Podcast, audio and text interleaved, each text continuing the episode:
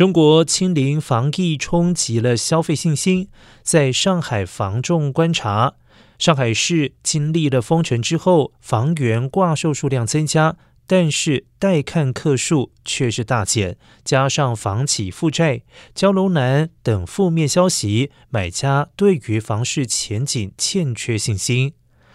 房产业务表示，待看客数骤减了百分之五十。过去每名的中介平均每周有一点五到两组待看客数，现在却可能一周一组客人也没有。业者表示，房市刚性需求仍然在，不过 COVID-19 清零风控措施确实阻碍了消费信心，买家对于未来有太多不确定性。对于大笔资金投入房市，会有更多考量。